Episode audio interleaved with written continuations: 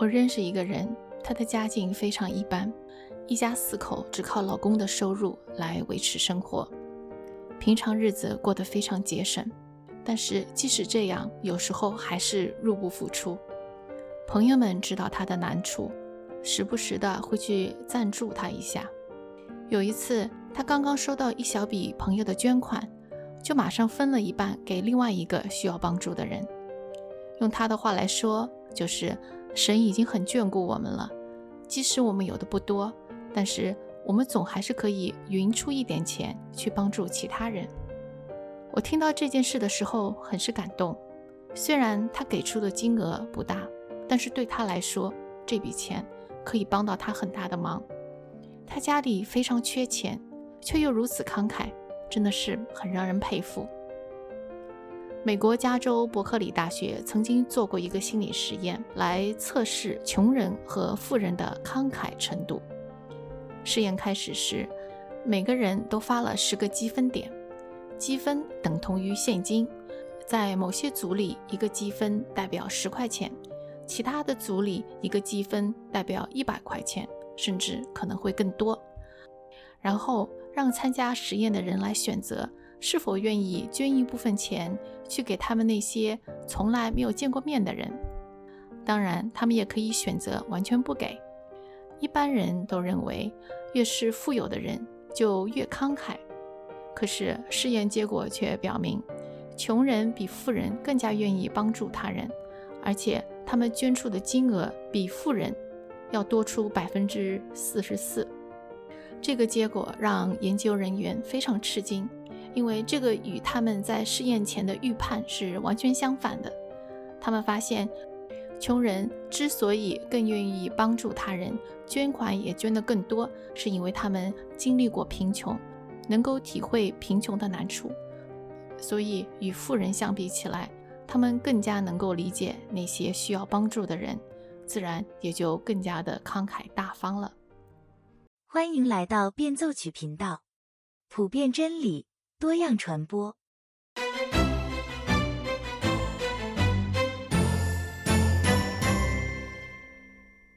今天和大家来分享柔和谦卑的第四、第五、第六章。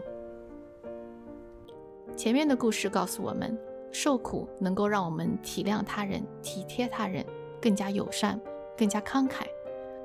带着这样的理解，我们就更加能够读懂希伯来书的这句经文了。作为我们的大祭司，耶稣并非不能体恤我们的软弱，他也凡事受过试探，与我们一样，只是他没有犯罪。在希腊文中，“体恤”这个词是一个组合词，它的前缀的意思是与我们一起、与我们同在，后缀的意思是受苦，所以“体恤”这个词连起来就是在讲和我们一起受苦。基督不是远远地坐在他天上的宝座之上，遥望着我们，同情我们。他更像是父母看着受苦的孩子，心里备受煎熬。在我们的痛苦中，耶稣也经历着痛苦；在我们的苦难中，他也感受到苦难。耶稣的人性让他能够全方位地感觉到我们的苦难。这一点，约翰·欧文在他的《希伯来书》注释里有专门讨论过。耶稣能够体恤我们的软弱，因为他曾经凡事都受到过试探。我们吃过的苦没有一样比他多，我们受过的试探没有一样能够胜过他受过的试探。这句经文里说到，他凡事受过试探，却没有犯罪，这意味着耶稣比我们所有的人都更加体会到试探的力量。奥托伦在这里引用了。C.S. 路易斯在《返璞归真》里的一段话，他是这么说的：“现在流行一种歪想法，说好人不知道何为诱惑，这明明白白是个谎话。只要真正努力抵抗过诱惑的人，才知道诱惑力量之大。你要是和德军打过仗，才知道他们力量之强。你要在大风中走过，而不是伏在地上，才知道风力之大。”一个人抵抗诱惑五分钟便放弃，他绝没有办法知道抵抗一个小时之后会怎么样。这让我联想到麦克阿瑟牧师在他的讲道里也做过一个类似的比较。他说，在工业区的高压电线那里，每一根电线都带着二十万伏的电压。我们如果碰一下二百二十伏的电压，就会受不了。我们想都不用想，就知道自己是肯定受不了二十万伏的电压的。但是耶稣却经受了。当你在想耶稣被试探的时候，因为他从来没有倒下过，所以他受到了来自撒旦的最强大的、最直接的攻击。他受到了来自撒旦的二十万伏的攻击。这种诱惑我们从来不会遇到，因为我们在二百二十伏的时候就已经倒下了。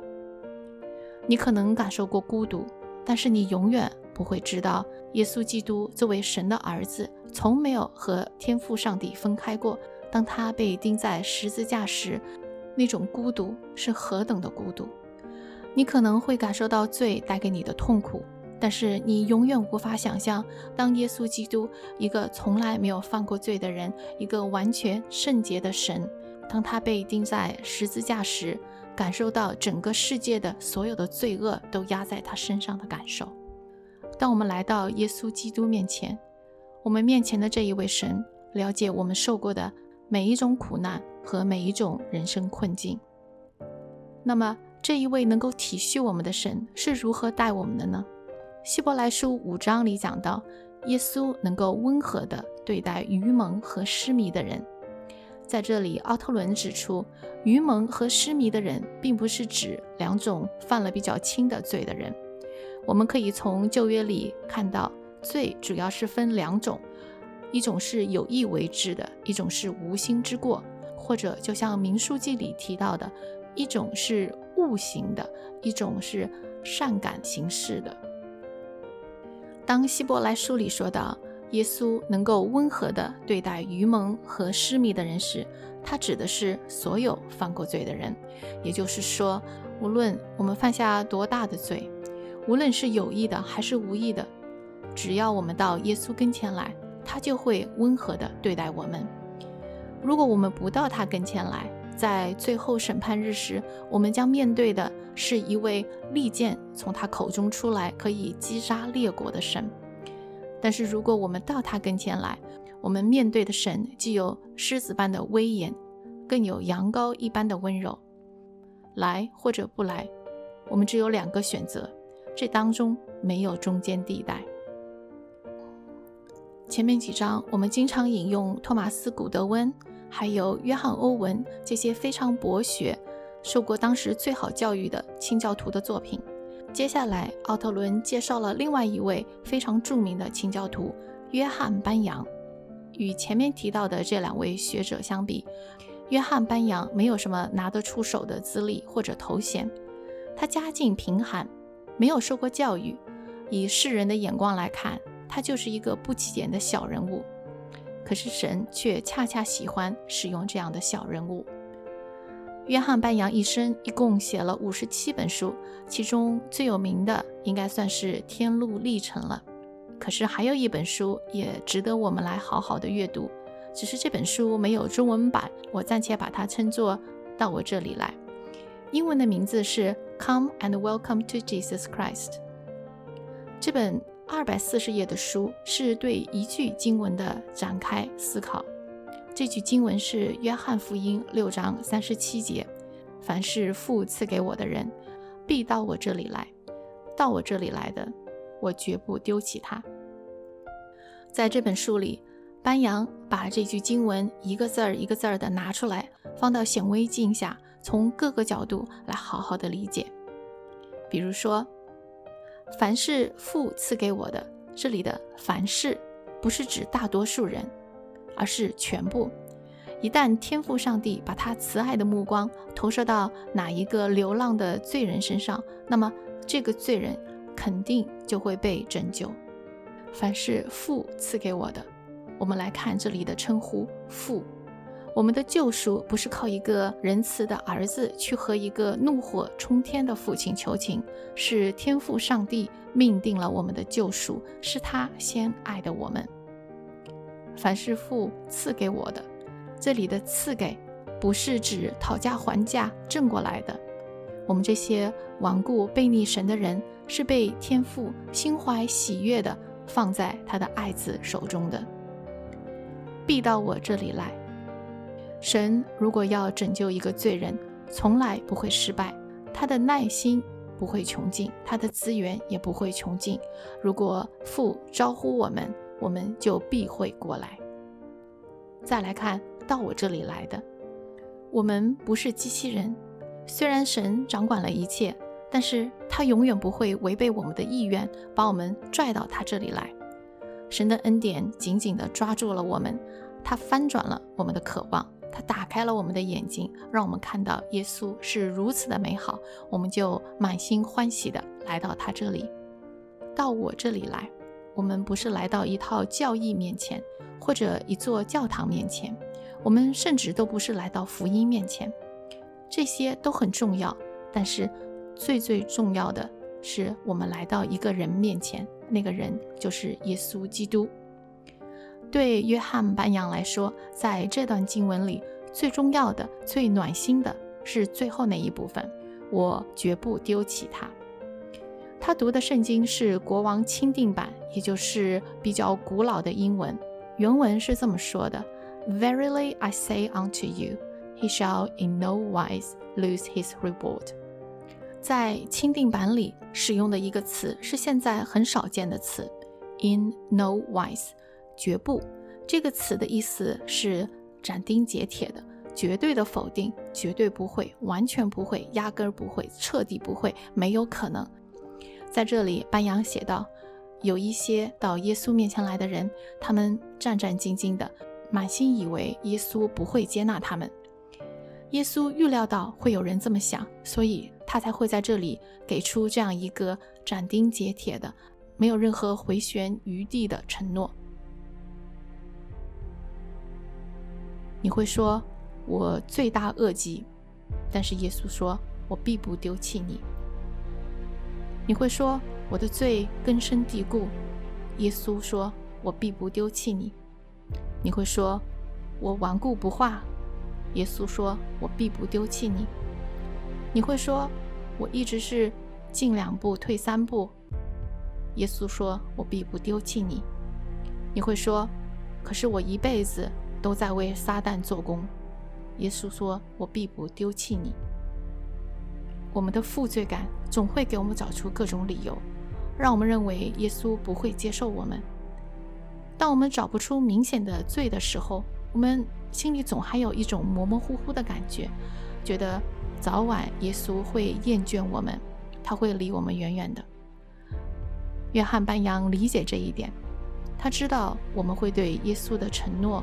充耳不闻。他在书里是这么描写的：我们会说，主啊，你不明白，这回我真的搞砸了，我无可救药了。耶稣说，我知道。可是主啊，你只知道一部分而已。我的内心深处真的是非常邪恶，没有人知道我有多坏。耶稣说，我都知道，而且不光我过去是这样。我现在也是这样的。耶稣继续说：“我懂，我不知道我能不能摆脱罪的捆绑。”耶稣说：“我到这里来就是要帮助你这样的人。可是这个担子太重了，而且越来越重。”耶稣说：“那就让我来帮你担这个担子。”可是我的负担太多了。耶稣说：“对我可不是。”主啊，你还不明白？我不是冒犯了其他的人，我冒犯的是你。耶稣说：“那也只有我，才是最配来原谅你的人。”可是，如果你发现我有多肮脏污秽，早晚有一天你会受不了的。耶稣说：“到我这里来的，我必不丢弃他。”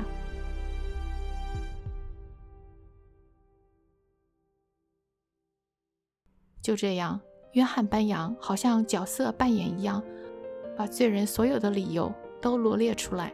但是耶稣总是提醒他：“我必不丢弃你。”我们想象不出生活里会有哪一个朋友一次又一次的接受我们的背叛，就算是最好的朋友，也总有受不了的一天。